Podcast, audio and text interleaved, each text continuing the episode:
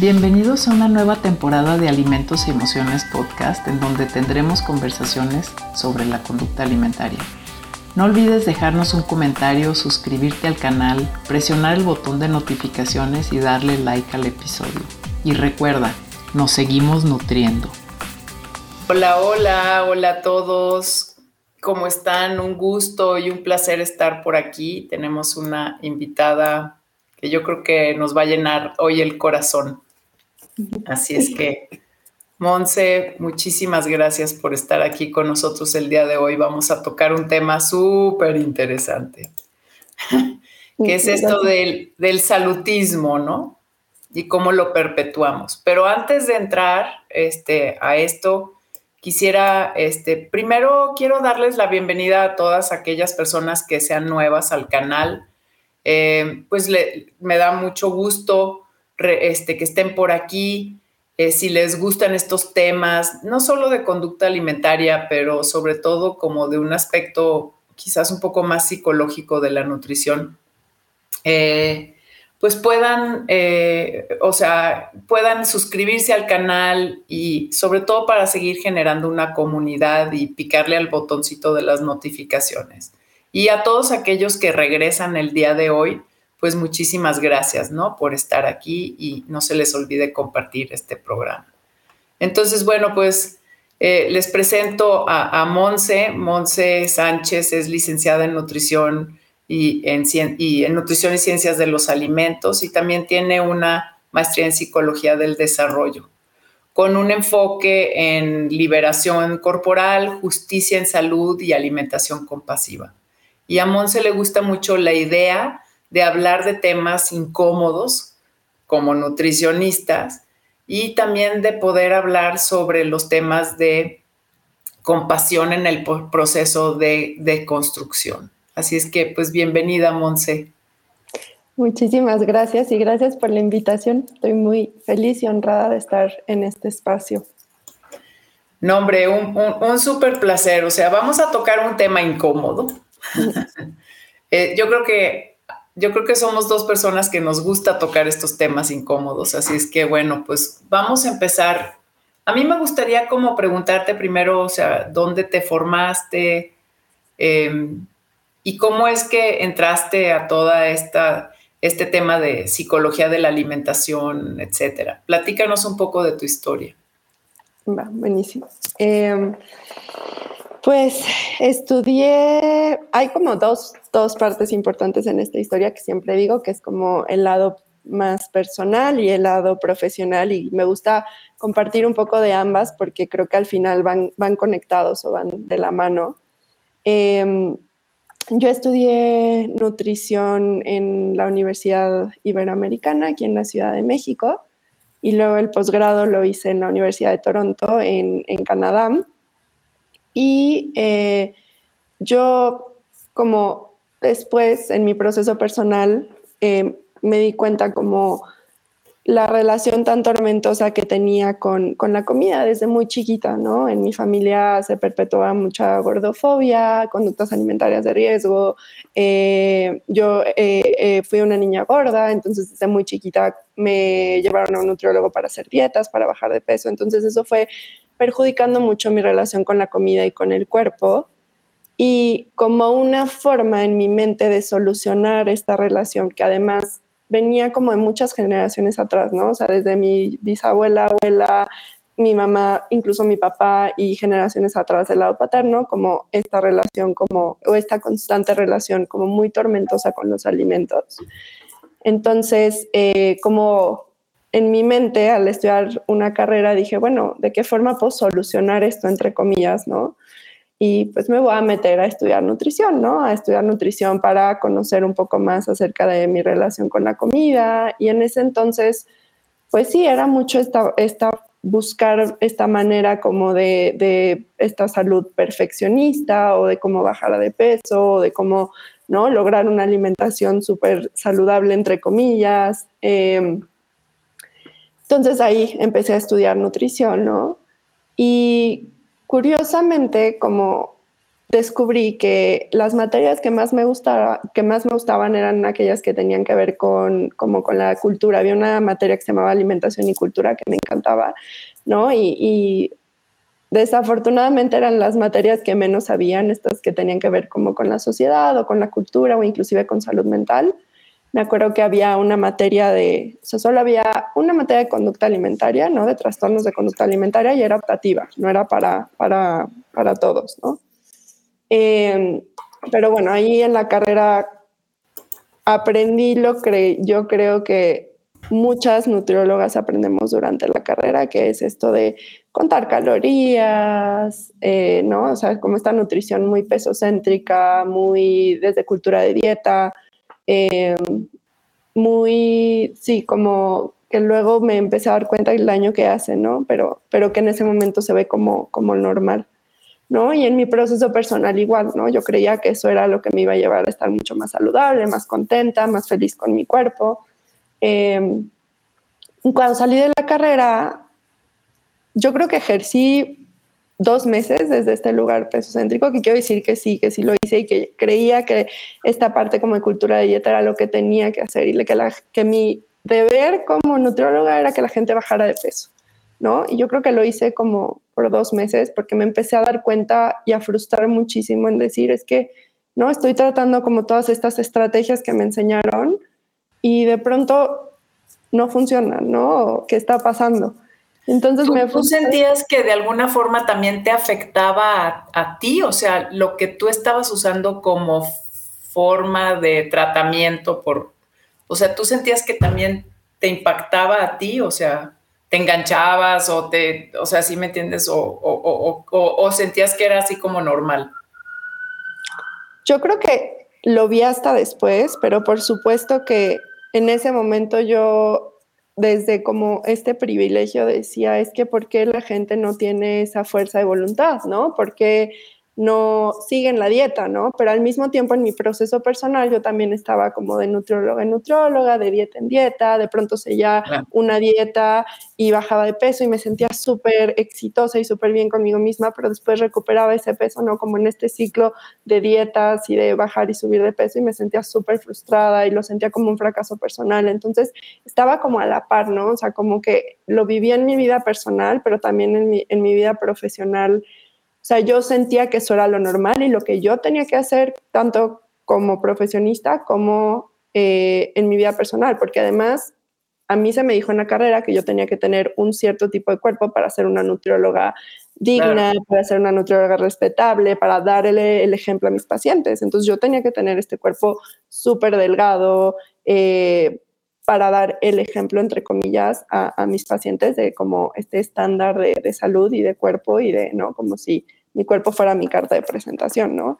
Ya después, ahorita te platicaré un poco más, pero me di cuenta como, como lo fuerte de esto, ¿no? Y, y, sí, lo, lo, complejo de, de, pues de, estas, de todas estas creencias y de todo esto que estaba tan arraigado en mí. Claro, gracias por compartir tu historia. gracias. Porque sí es un proceso y, y, todos tenemos en más o menos medida algún tipo de relación con los alimentos, ¿no? Generalmente no es muy buena hasta que lo deconstruyes, ¿no? Entonces, bueno, ahorita si quieres llegamos a esa parte, pero creo que también se relaciona, se relaciona obviamente con el tema del que, que, vamos a tratar el día de hoy. Entonces, si quieres, empezamos con esto del salutismo y entonces también o sea, pedirles a las personas que están aquí con nosotros live también que hagan sus preguntas sobre, o sea, si, si saben qué es el salutismo y, cómo se topan como en, en, su día a día con esto, ¿no? Entonces, pues empezamos, o sea, y, ahorita lo unimos también al resto de tu historia, seguramente. Perfecto.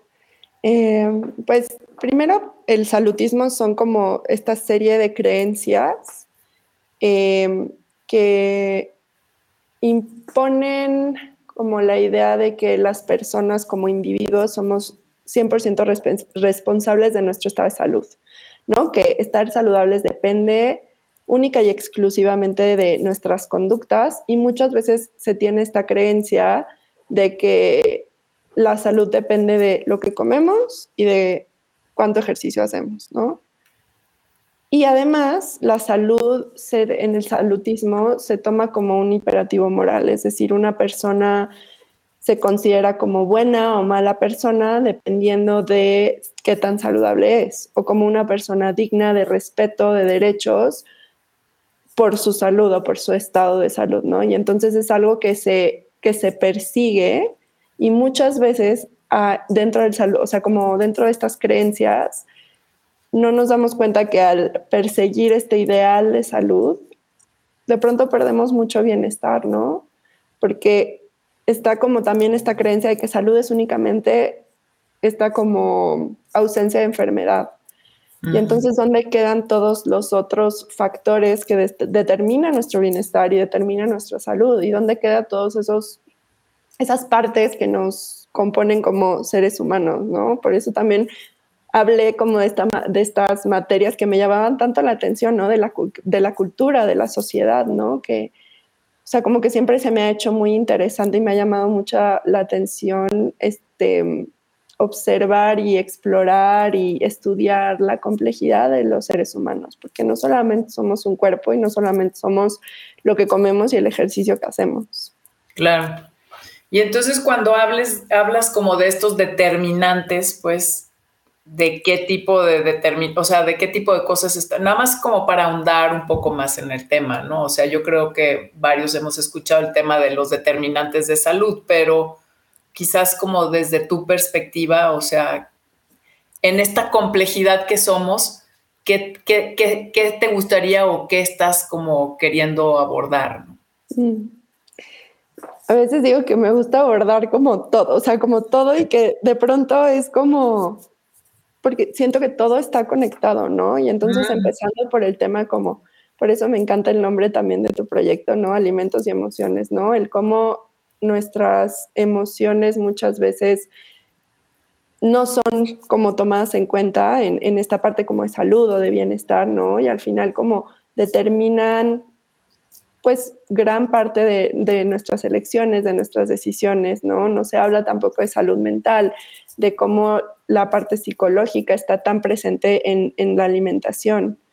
Em, y luego nos vamos como más hacia afuera, ¿no? O sea, más como la sociedad en la que vivimos, la cultura en la que vivimos, si vivimos en un entorno en donde existe violencia, eh, si vivimos con diferentes privilegios, con accesibilidad, el tipo de cuerpo que habitamos, ¿no? Porque de eso también depende mucho si vivimos algún tipo de opresión o de discriminación o si tenemos más privilegios. Eh, la color de la piel. color de la piel, la espiritualidad de una persona, ¿no? El que también es un determinante en estas elecciones alimentarias, en, estas conductas, en, en, la salud en sí, ¿no?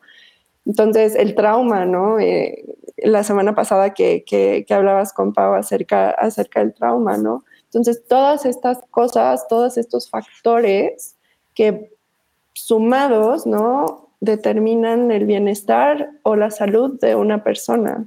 Y que muchos de estos factores no están en las manos de la persona o no son controlables eh, por la persona, ¿no? Entonces, qué irresponsable es decir que que, la salud depende 100% de una persona cuando realmente no es así, cuando realmente, o sea, como cuando, cuando decimos eso es una postura eh, o es algo que se dice 100% desde un lugar de privilegio. Sí, estoy, estoy pensando, siempre pienso en, los alumnos, ¿no? Y, estaba, estoy pensando ahora en la mañana, eh, estábamos en clase y entonces era esta parte de hablar, por ejemplo, de, estamos poniendo un caso de una mujer embarazada, ¿no? Entonces, y, consume, o sea, y, el caso decía, ¿no? O sea, consume más de un litro de refresco al día. Y entonces, por dentro, hazte cuenta, em, por dentro nada más, este, de un de repente se, se escuchó así en el salón ¿sabes? Y en ese momento así fue como, a ver, silencio. Que, o sea, ¿cómo que? O sea, ¿por, qué ese juicio? O sea, nosotros no sabemos por qué consume un litro de refresco al día. No sabemos si es a lo único que tiene acceso, no tenemos, o sea, no, no, no sabemos, no, no, no, no tenemos idea. Entonces, no podemos decir, no, no, no, desconocemos las circunstancias por las cuales esta persona está consumiendo eso. Entonces, pero en nuestra formación, ¿sabes? Nutricia, lo que nos han dicho es, no puedes tomar eso y ya. Pero, ay, no, entonces fue así como, a ver, vamos a volver a repensar esto todos, ¿no? O sea, vamos borrando la forma como nos formaron, ¿no? Aquí nos están mandando abrazos. gracias, Natalia. Gracias. y también Nenia, gracias. Gracias. Entonces. Y ahorita que, decías esta parte como del refresco, yo me acuerdo que en la carrera cuando se hablaba como sobre todo el tema del azúcar, el refresco, ¿no? Y, también como pensando un poco en las campañas como el gobierno, ¿no? Cómo se hacen estos, eh, o sea, como se, lanzan como estas imágenes totalmente fatalistas, eh, inclusive morbosas, eh, sumamente gordofóbicas y estigmatizantes, en donde de nuevo es esta parte de, también como abordar la salud desde el miedo, ¿no? Desde si tomas un litro de refresco al día, eh, te va a dar diabetes, te va a dar no sé cuántas enfermedades, ¿no? Y de nuevo, ¿no? Es culpa de esa persona por tomar ese litro de refresco al día, ¿no? Cuando, como tú dices, ¿no? O sea, ¿por qué no replantearnos, bueno, qué tal que no tiene acceso a otra cosa, ¿no? ¿Qué tal que no sé, o sea, como en mil factores, o qué tanto más daño le está haciendo este miedo, ¿no? Este como, como esta promoción de la salud a través del miedo, o sea, qué tanto más daño le puede estar haciendo eso que el, que el litro de refresco que se toma, ¿no? El estrés que genera estar viendo constantemente anuncios de, ¿no? De, de diabetes, de te vas a morir, de, ¿no? O sea, como sufriendo violencia por su cuerpo, el estrés que puede estar generando eso, a comparación con el refresco, ¿no? Y tampoco estoy diciendo que, ¿no? O sea, que, el refresco sea bueno o que todos debemos tomar refresco, ¿no?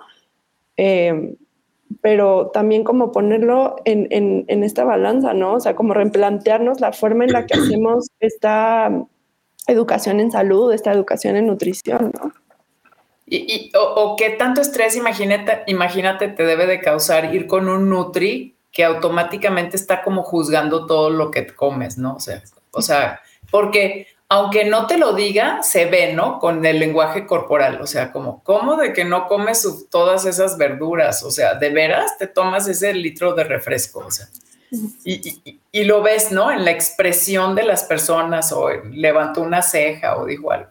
Y me imagino que esto es como lo que te refieres como a, perpetuar precisamente, ¿no? E, este, el salutismo en, nuestras prácticas, ¿no? Como nutriólogos. Exactamente, sí. Sí, porque, ¿no? O sea, regresando un poco a esto que aprendemos en la carrera, que al final creo que, ¿no? También es, importante como nombrar que, cuestionarlo también es, ¿no? Es todo un proceso y, no todo el mundo tiene acceso a, a, información. O sea, la información también es un privilegio, ¿no? Pero pero esta parte de que esto muchas veces es lo que aprendemos en la carrera, pero creo que sí es importante empezar a cuestionarnos desde ahí qué es lo que aprendemos, eh, cómo en los espacios de nutrición justamente estamos, de cierta forma es un espacio que, que intenta o que tiene el objetivo de promover salud, pero muchas veces se promueven conductas alimentarias de riesgo, ¿no? En las recomendaciones que damos, eh, muchas veces ni siquiera nos sentamos a preguntarle a la persona cuál es su historia, cuál es su contexto, eh, ¿no? O sea, como preguntas que, que nos pueden ayudar a entender más lo que hay detrás, ¿no? Muchas veces nada más te doy tu papelito de lo que tienes que comer para estar saludable y el ejercicio que tienes que hacer para estar saludable y lo demás no importa, ¿no? No importa cuáles son tus jornadas laborales, no importa si tienes tiempo para cocinar, si te gusta cocinar, si te gustan o no ciertos alimentos, si tienes acceso a esos alimentos, si tienes acceso a espacios en donde puedas hacer o practicar actividad física, si tienes inclusive el tiempo para hacerlo, la energía, eh, ¿no? ¿Cuál es tu estado de ánimo? O sea, como todas esas cosas que deberían de ser tan no sé, como tan básicas cuando hablamos de salud y de nutrición, pero que muchas veces ni siquiera nos tomamos el tiempo de preguntar. Como que nada más asumimos que deben de poder, o sea. Mira, ve, aquí está eh, eh, Diego, un, alumno mío que tuve, este, dice, recuerdo cuando hablábamos de, de estos temas con la doctora Priscila López, otra, otra profesora, y, y era un gran cambio, ¿no? Pues veníamos de un entorno en donde no hay matices de gris y todo, y todo es o bueno o malo. Exactamente, como que esta dicotomía, ¿no? De blanco y negro, de bueno o malo. Matriarcado, patriarcado. Exactamente, Es que estábamos platicando hace rato, hace rato ¿no? Pero bueno, eh, de, de todos estos temas.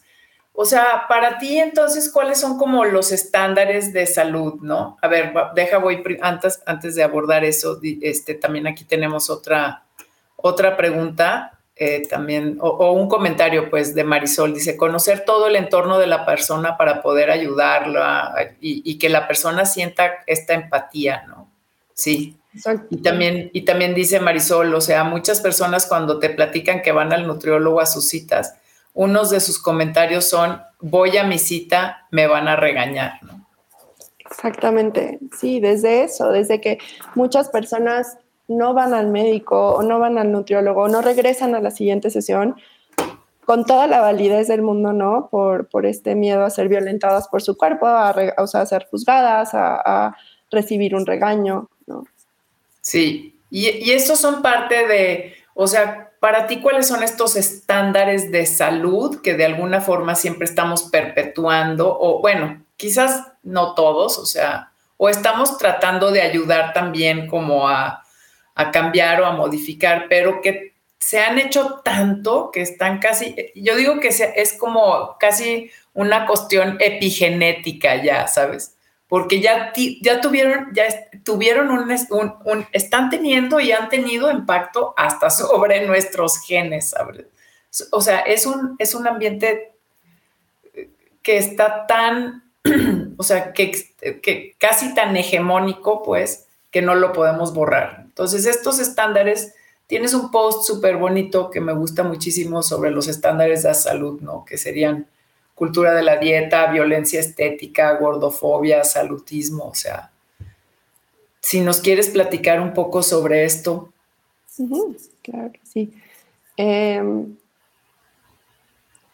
bueno, empezando porque creo que esta idea que, ¿no? O sea, que se sigue perpetuando y que se sigue teniendo que la salud se puede ver, ¿no? O sea, que, que un tipo de cuerpo determinado es el tipo de cuerpo saludable y cuál es este tipo de cuerpo, el cuerpo delgado, ¿no?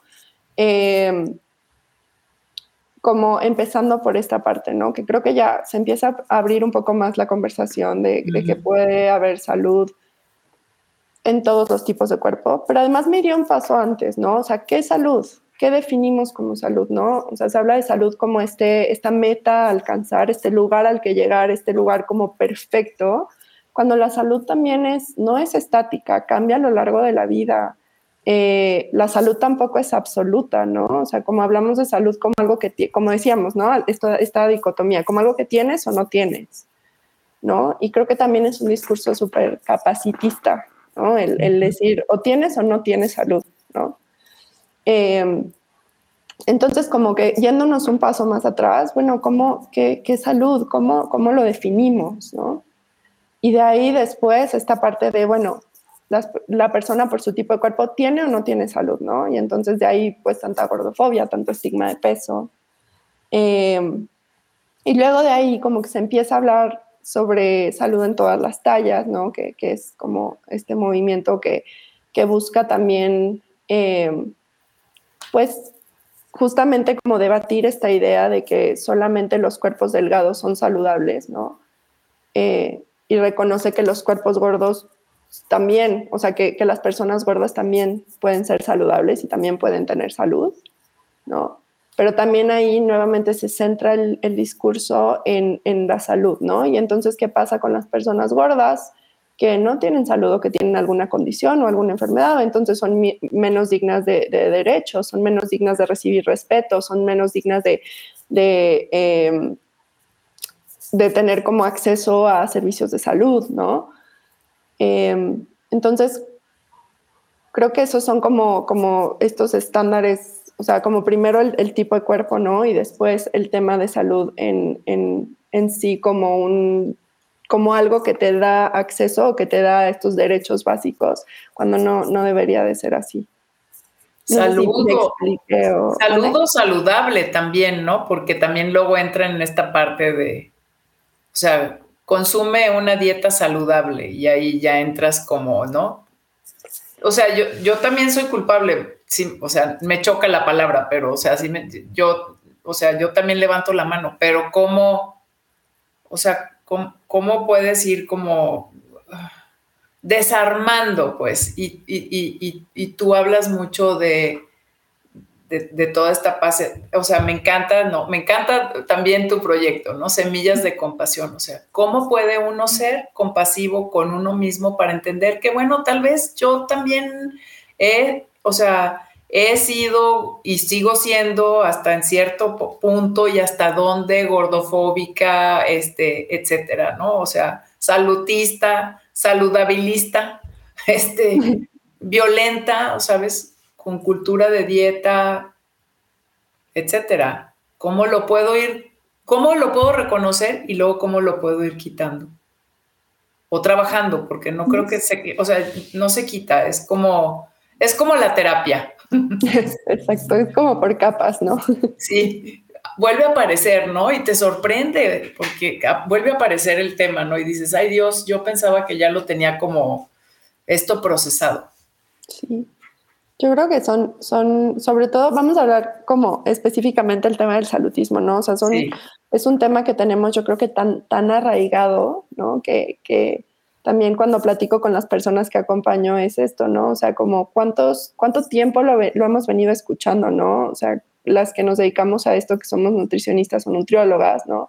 En la carrera, pero posiblemente antes, en nuestra familia, en, es algo que vemos en los medios, es algo que vemos en los sistemas de salud, en las escuelas, o está presente en todos, todos lados, ¿no? Y entonces requiere mucho trabajo también poder desaprenderlo y desarraigarlo, ¿no? Que algo que también me da esperanza y que digo como que es esperanzador es si lo pudimos aprender, también lo podemos desaprender. Sin embargo, también requiere como trabajo, tiempo.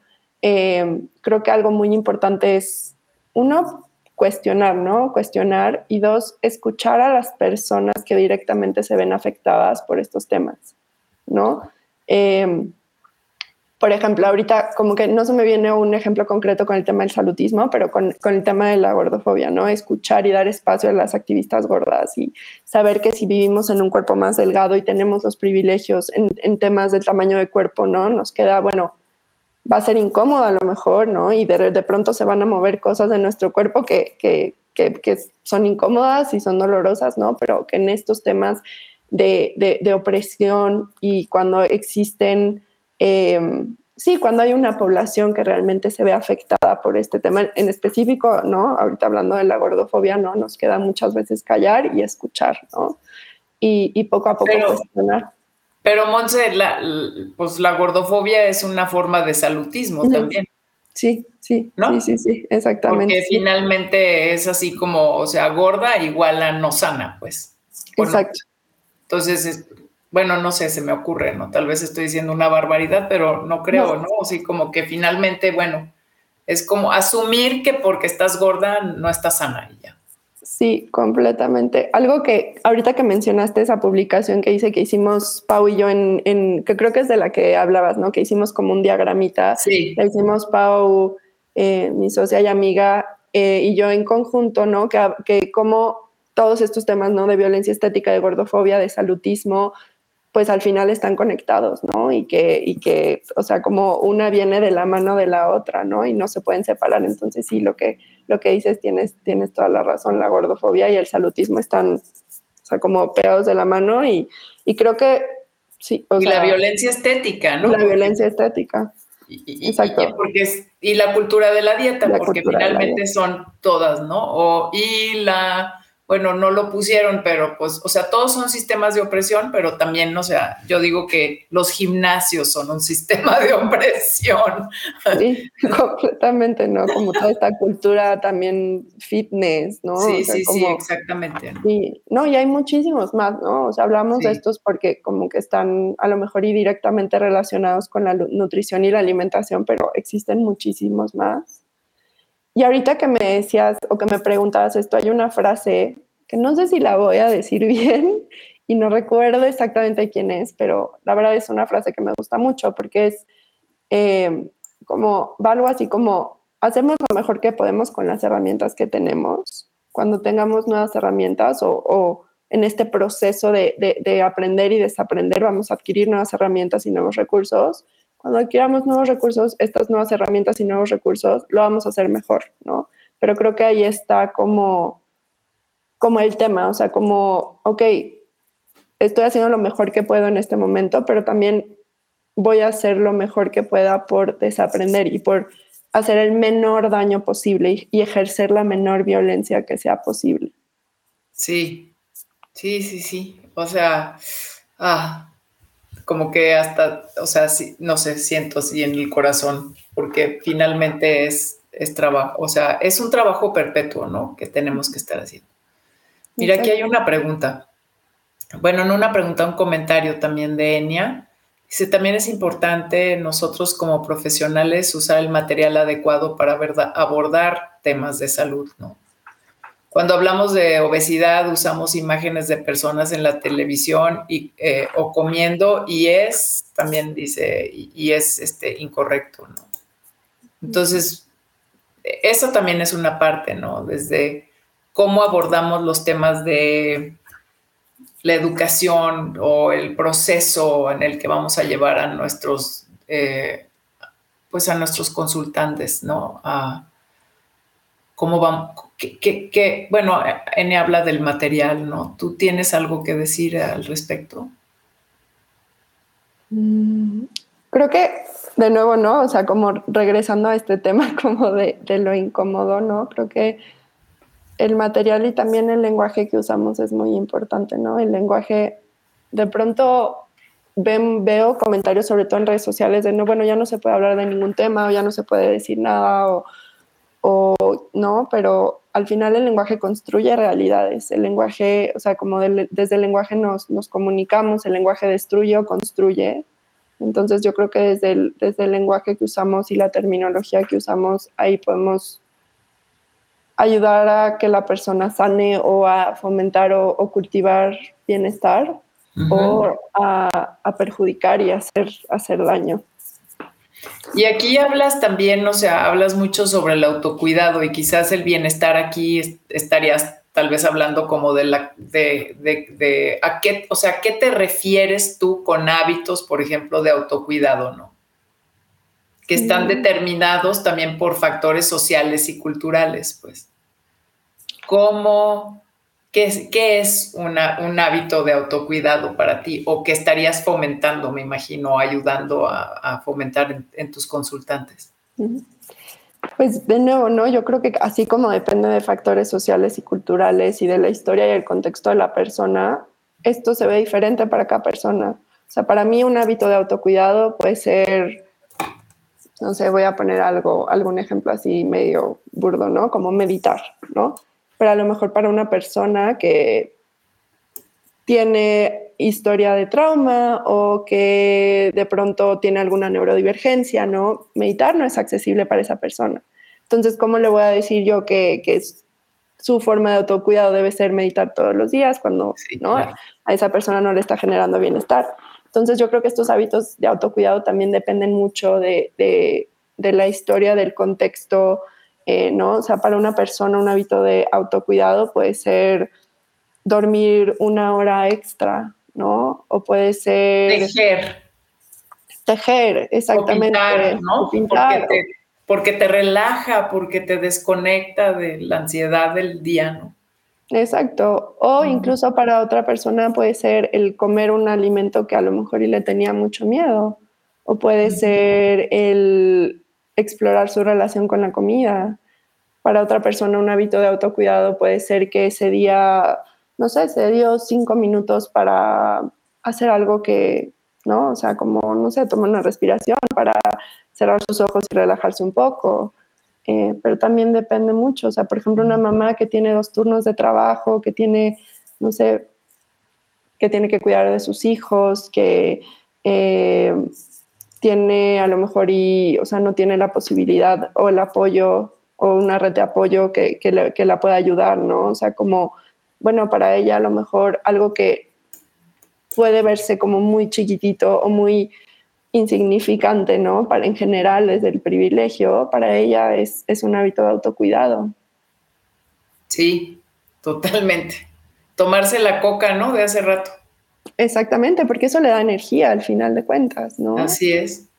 Y, quizás también le ayuda como a, sentirse que pertenece a otro estrato social, por ejemplo, nada más por tener el acceso a un alimento como la coca. Eso también, ¿no? Entonces, aquí, eh, bueno, aquí hay una pregunta, o sea, de, de, Marisol, dice, ¿cómo podríamos apoyar a la persona para que consumiera, por ejemplo, menos refresco? ¿no? Desde, una, desde la compasión, pues. Muchas gracias por tu pregunta, Marisol. Yo eh, puedo contestar, Claudia, y luego... Sí, no, adelante. Este, sí. Más bien yo preguntaría cómo, o sea, como tomando en cuenta toda esta parte del contexto de, ¿no? De la historia, como hablábamos ahorita con, con este ejemplo de esta mamá, ¿no? O sea, como qué función está cumpliendo el refresco en, su vida, ¿no? ¿Qué, otras cosas, o sea, cómo puede ser que sea el único recurso de autocuidado como hablábamos en este momento, ¿no? O sea, como por qué queremos, ¿no? Y una pregunta como muy auténtica, ¿no? ¿Por qué quiero yo como profesional, como nutrióloga, como nutriólogo que consuma menos refresco, ¿no? Es porque he escuchado que el azúcar es mala, porque el azúcar, este, entre comillas, es adictiva, eh, ¿no? Que, cuáles son los otros múltiples factores que están en la vida de, de, esta persona, ¿no? Que están a lo mejor ayudándole a cultivar o no bienestar. Eh, o sea, como, ¿qué hay más allá de que, de, de, que esta persona tome refresco, ¿no? O sea, ¿qué, hay? Sí, ¿qué hay más allá? ¿Qué hay, qué hay detrás, ¿no? Porque al final el refresco en sí no va a hacer que, mejore o que perjudique su salud como tal, ¿no? O sea, de forma aislada. Como que hay más allá. No sé si añadirías algo, Clavo. No, no, me, o sea, me, me, gusta. Yo lo que digo es también, o sea, tal vez es, o sea, estamos tan preocupados porque deje de tomar refresco, porque también nosotros lo tenemos catalogado como bueno o malo, ¿sale? Bueno, yo sale de, o sea, yo digo, bueno, sí, yo también soy de las que, como decíamos hace rato, o sea, de las que digo, ¡Ah!", ¿sabes? O sea, se toma un litro de refresco, ¿ok? Pero, pero lo tenemos catalogado como tan bueno, tan malo, pero mi pregunta es, para mí, o sea, es, ¿por qué, ¿por qué lo está haciendo? ¿Qué es lo que estás, que, o sea, primero, ¿no? Eso sería. Porque si le vas a quitar el único momento de paz que tiene en el día, ¿sabes? Que, que es llegar a su casa, ¿sabes? Y tomarse ese refresco y sentarse cinco minutos y tomarse una coca helada, ¿sabes? Porque va a ser lo único que le va a dar como una sensación de paz. Pues ayúdale también como a sustituirlo por algo que, ¿sí me entiendes? Que, que, que, que en un momento dado ella sí, si lograra pues comprender o él si lograra como para, esa, para él entender que, tal vez le sería mejor no consumirlo, pues adelante. Pero si no, mejor ni se lo quites, porque nada más le vas a generar más ansiedad. Exacto, sí. O es la única, o puede ser, como decíamos, la única forma que tiene como de tener más energía en ese momento, ¿no? O sea, como Sí, que hay, que hay más allá del refresco en sí, de esta idea, ¿no? De nuevo, y creo que no se trata, o sea, porque yo también de pronto sí digo como, eh, refresco, porque de nuevo, ¿no? Fue lo que aprendí. Y no solamente en la carrera, o sea, desde muy chiquitita, ¿no? El refresco es adictivo, el refresco es malo, el refresco, ¿no? Entonces yo también soy así de, ah, el refresco, pero de nuevo es como que hay más allá del refresco en sí. Eh, pero pero era lo que decíamos, o sea, esta persona tal vez puede estar consumiendo refresco porque en su casa se consumía refresco una vez a la semana o el papá llegaba con refresco porque el papá no tenía, por ejemplo, la posibilidad de comprarlo cuando estaba creciendo. Y para él representa un, le estoy trayendo a mis hijos, o sea, algo que yo nunca pude tener, ¿no? Es enorme, o sea, es enorme lo que hay ahí detrás de muchas cosas, ¿no? Este, pero gracias por tu pregunta, Marisol, porque a todos nos pone contra la pared también, ¿no? Y es a revisar también cómo yo me siento, ¿no? Entonces, en este, yo creo que esto para, para ir cerrando también, o sea, porque yo sé que nos podríamos, bueno, yo sí me quedo aquí horas, o sea, hablando de temas. este, y para nada te quiero cortar, pero quizás, no sé, este, ¿cómo podemos abordar este tema de la compasión, sabes, hacia nosotros mismos y hacia también nuestros consultantes? Mm. Eh, bueno, este tema a mí como me encanta y lo sigo explorando y, creo que es algo como que es una práctica diaria, ¿no? Y como tal la, la, compasión es como esta necesidad que tenemos los seres humanos de aliviar el sufrimiento tanto en nosotras mismas como en otras personas, ¿no? Entonces, creo que hay una parte de la compasión bien importante que es como tocar con lo incómodo, tocar con el dolor, ¿no? Poder aceptar que eh, de alguna forma lo que estamos perpetuando, lo que estamos haciendo hace daño o hicimos daño o que siguen viviendo estas ideas, habitando estas ideas, ¿no? O sea, como con el tema del chalutismo en nosotras. Y de ahí, bueno, ¿qué puedo hacer para aliviar esto, ¿no? O sea, como con los recursos que tengo, con, con el acceso que tengo, con eh, a lo mejor esto nuevo que aprendí, ¿no? De qué forma puedo aplicarlo para hacerlo mejor o diferente, ¿no? O sea, no necesariamente mejor o peor, pero diferente. Desde un lugar que, que pueda ser de nuevo, ¿no? El, mejor el menor daño posible, porque al final como no hacer daño es, de nuevo, como vivir en una utopía y nuevamente como em, buscar el perfeccionismo, porque al final somos seres humanos, vamos a hacer daño, vamos a cometer errores, ¿no? Y entonces es poder reconocer también esa humanidad en nosotras como profesionales de la atención eh, a la salud como nutriólogas, reconocer esa humanidad.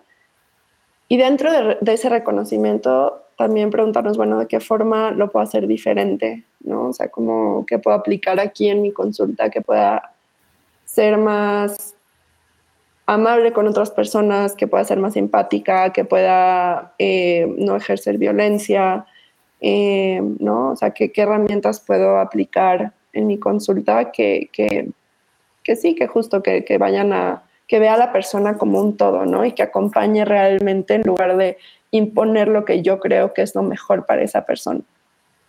Sí, y finalmente también desaprender a ver que una persona es saludable o no es saludable o está enferma o no está enferma, ¿no? Que es como el tema que nos trae. Exacto, exacto. Sí, justamente. ¿Y qué es, no? ¿Y qué es salud? O sea, empezando también por ahí, ¿qué es salud? ¿Qué nos enseñaron qué es salud? ¿Qué es salud para nosotras? ¿Qué puede ser salud para otra persona? ¿No? Y qué es salud para el consultante también, porque finalmente es así como lo que para nosotros, yo siempre les digo también a mis alumnos, lo que es salud para mí no es salud para la persona que está sentada enfrente de mí. Y, y, y, muchas veces pues, no le preguntamos. ¿no? Exactamente. Sí. Ah. Gracias, Monse. No sé si quieras como compartir qué es lo que estás haciendo en este momento, si, o sea, el curso que estás dando con Pau, todavía lo están dando o no, tú estás dando algún curso. Eh, sí, ahorita estoy dando acompañamientos uno a uno en, el año pasado hice un, un grupo de, de, acompañamiento que estuvo muy lindo, que fue como justamente para explorar temas de compasión, compasión con la alimentación y compasión corporal, porque creo que es algo como, creo que el mundo se beneficiaría de, de más, de más compasión. Sí. eh, y es un proyecto que me gustaría retomar este año, todavía no sé cuándo exactamente. Y ahorita justo con Pau Marroquín eh, estamos finalizando. El martes vamos a, terminar con esta formación que se llama Bases para un acompañamiento nutricional informado en trauma, que es específicamente para profesionales de la salud. y pronto abriremos un segundo grupo de este acompañamiento que la verdad ha sido muy, muy lindo. Entonces sí, esos son como los proyectos que, en los que estoy ahorita. Qué bien. Y, para aquellas personas que nos están escuchando eh, en el podcast y no viéndonos por YouTube, eh, bueno, pues a Mon se la pueden encontrar en Instagram en eh, arroba semillas de compasión. Así es que para que la sigan y para que vayan a ver los cursos y, todo lo que está ofreciendo. Te agradezco muchísimo, Monse, este, haber estado aquí con nosotros, compartir tu historia y hacer como hacernos reales a los Nutris. Muchísimas gracias. Gracias por el trabajo que estás haciendo, la verdad, este, me gusta mucho y, gracias por, por, estar aquí y, compartir con nosotros. Muchísimas gracias a ti por, por este espacio. Eh, estuve muy feliz y gracias también a todas, todos, todos los que nos escucharon. Así es.